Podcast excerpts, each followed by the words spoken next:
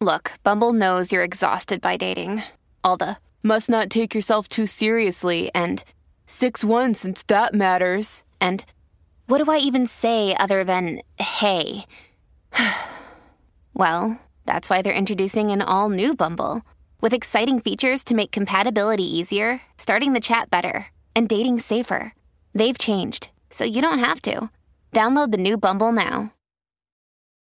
Families have a lot going on. Let Ollie help manage the mental load with new cognitive help supplements for everyone four and up, like delicious Lolly Focus Pops or Lolly Mellow Pops for kids. And for parents, try three new Brainy Chews to help you focus, chill out, or get energized. Find these cognitive health buddies for the whole fam at ollie.com. That's O L L Y.com. These statements have not been evaluated by the Food and Drug Administration. This product is not intended to diagnose, treat, cure, or prevent any disease.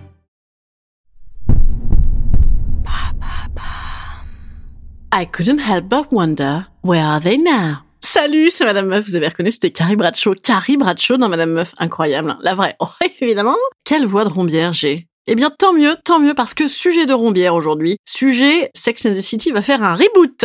Voilà, on va, on va rebooter les gonzesses et on les remet dedans. Voilà. On est emballé ou pas à l'idée de ressortir les vieilleries? Je ne sais pas. Écoutez, on va réfléchir à ça. C'est parti.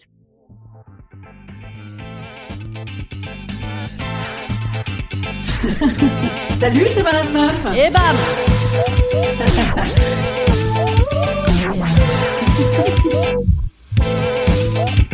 Et bam C'est Madame Meuf.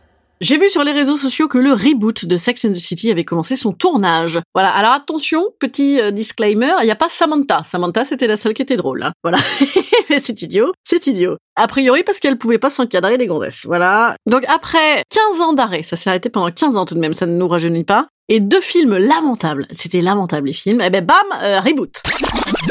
Bonne nouvelle, par contre, on n'a pas fait un reboot avec les mêmes meufs, euh, mais 15 ans de moins. Ah non, parce que souvent c'est ça. Souvent c'est ça, c'est le reboot, c'est euh, 90210 par exemple, Beverly Hills. On avait rebooté, mais on avait repris des nouveaux lycéens. Là, on a fait reboot avec les meufs qui ont vieilli. Ah, déjà, ça c'est pas mal. Oui, parce que le sujet de meufs de 50 ans, euh, ah oui, ça ne court pas les rues. Donc, euh, bah, j'imagine, oui, elles ont une cinquantaine d'années. J'imagine qu'elles sont divorcées, ménopausées, que leurs gamins euh, font des selfies de biatch et qu'elles sont, comme d'habitude, hein, sur Tinder. Enfin, sauf qu'à l'époque, ça n'existait pas. Ça nous fout quand même un petit coup, un petit coup dans la face, hein, évidemment. On va encore se prendre, comme on a eu avec Friends. Eh ben voilà, vous avez vu, elles ont fait trop des chirurgies, hein, ben voilà. On t'emmerde, hein, on fait bien comme on peut et comme on veut. Mais après réflexion, je, je me suis dit quand même, en vrai, je vais le regarder. Évidemment, c'est certain. Déjà que je me suis farci Emeline Paris du même mec et que, hein, tout de même, c'était très très très médiocre. Donc je vais évidemment me le mater. Et finalement, si j'arrête de faire ma radasse, je me dis quand même, c'était cool à mort. Moi, je parle toute la journée dans un micro en me disant I couldn't help but wonder. Oui, j'ai adoré. Évidemment, j'ai adoré. On sortait en plus de décennies,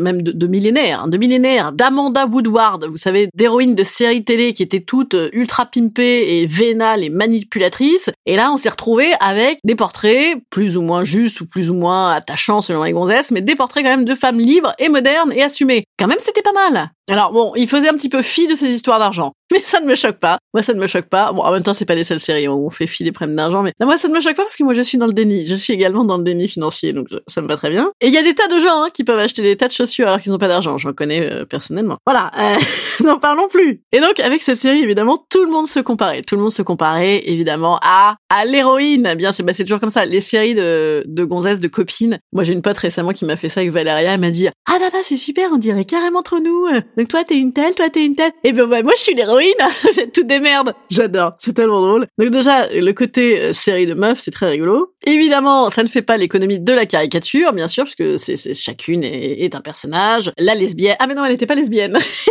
elle avait tellement l'air. Elle l'est dans la vraie vie, euh, celle qui faisait Miranda, mais ils ont quand même voulu la faire absolument hétéro. Hein. La noix, non, il n'y avait pas de noix. Mais évidemment, évidemment que aujourd'hui, si tu passes Sex and the City au crible de la série euh, bienveillante euh, qui remplit tous les critères, ça marche pas du tout. Il y avait pourtant déjà euh, donc le, le côté affirmation féminine, le côté, euh, je me souviens d'appeler ça à l'époque le stiletto féminisme. J'avais fait un excellent exposé à Sciences Po en philosophie politique sur le stiletto féminisme de Sex and the City. Je ne l'ai pas retrouvé, c'est dommage, c'est dommage. Il n'est pas resté dans les annales de Sciences Po euh, Toulouse, Euh, ouais absolument. Et donc j'avais fait euh, cet exposé en disant voilà, en gros c'est l'équivalent de la question aujourd'hui de oser le féminisme. Beyoncé est-elle féministe? Voilà, ça posait cette question-là. Et donc bien sûr aujourd'hui, si tu passes au crible du concours de féminisme, eh bien ça ne marche plus, hein, Sex and the City. Si tu le passes aussi au crible de la série télé, ben, ça ne marche pas non plus en matière euh, de se sentir bien pour des femmes. Mais ça, c'est dans toutes les séries, j'ai envie de dire, et dans tous les films. Le principe du bouquin, de la série et du bordel, c'est tout de même que c'est toujours, à peu près, des relations toxiques. Je veux dire, le principe d'une série télé, c'est que c'est des gens qui savent pas se parler, quoi. Et des relations toxiques réelles aussi. Là, on est sur le Mona Chollet, épisode de la semaine dernière, avec les relations hétéros, avec des nanas en demande et des mecs, oh, pas dis donc,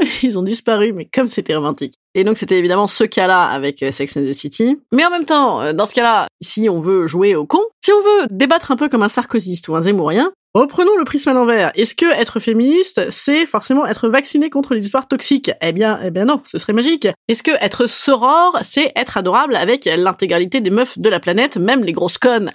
Absolument pas. Alors moi j'ai envie de dire, effectivement, c'était pas parfait, ça ne cochait pas toutes les cases, mais c'est encore très regardable. Alors vous savez lequel j'ai regardé? J'ai regardé, j'en ai un, j'en ai un. J'ai un ex dedans. Ouais, ouais, ouais. Un top modèle italien sublime. Andrea, si tu m'écoutes, mon numéro, il est 0033. Non, euh, il était, en même temps, il était hyper beau. À l'époque, il était effectivement un top modèle italien. Maintenant, il ressemble à Chandler Bing. Maintenant, aujourd'hui, ouais, Chandler Bing, aujourd'hui. On va peut-être pas regarder, du coup. Voilà. Non, mais en vrai, c'était la première fois à la téloche qu'on abordait sans détour euh, la masturbation féminine, le célibat, des meufs plus vieilles que d'habitude. C'était déjà pas mal. Qu'est-ce que ça va donner? Oh, ben, a priori, tout le monde est contre. Donc, du coup, je vais être pour normal. Ouais, vous avez vu, j'ai retourné mon slip comme ça en 10 minutes. Ouais. Ouais, mais c'est comme ça. C'est mon petit côté binaire, mon petit côté Madame Meuf.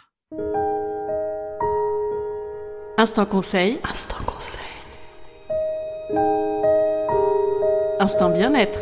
Instant bien-être. Je vous conseille quand même d'éviter de regarder tous les reboots qui existent si vous voulez avoir envie de le regarder parce que c'est vrai que souvent quand même ça fait mal, hein, ça fait mal. Ça fait mal voilà. Eh bien, écoutez, je vous dis à demain. Demain, c'est un sujet, figurez-vous, avec des femmes dedans, avec des règles, avec du power, un truc assez feel good. Venez. Salut. À demain. Salut. À demain. Ouais. je sais pas pourquoi je parle comme ça. Salut les gars. À demain. Les gars et les meufs, bien sûr. Hein.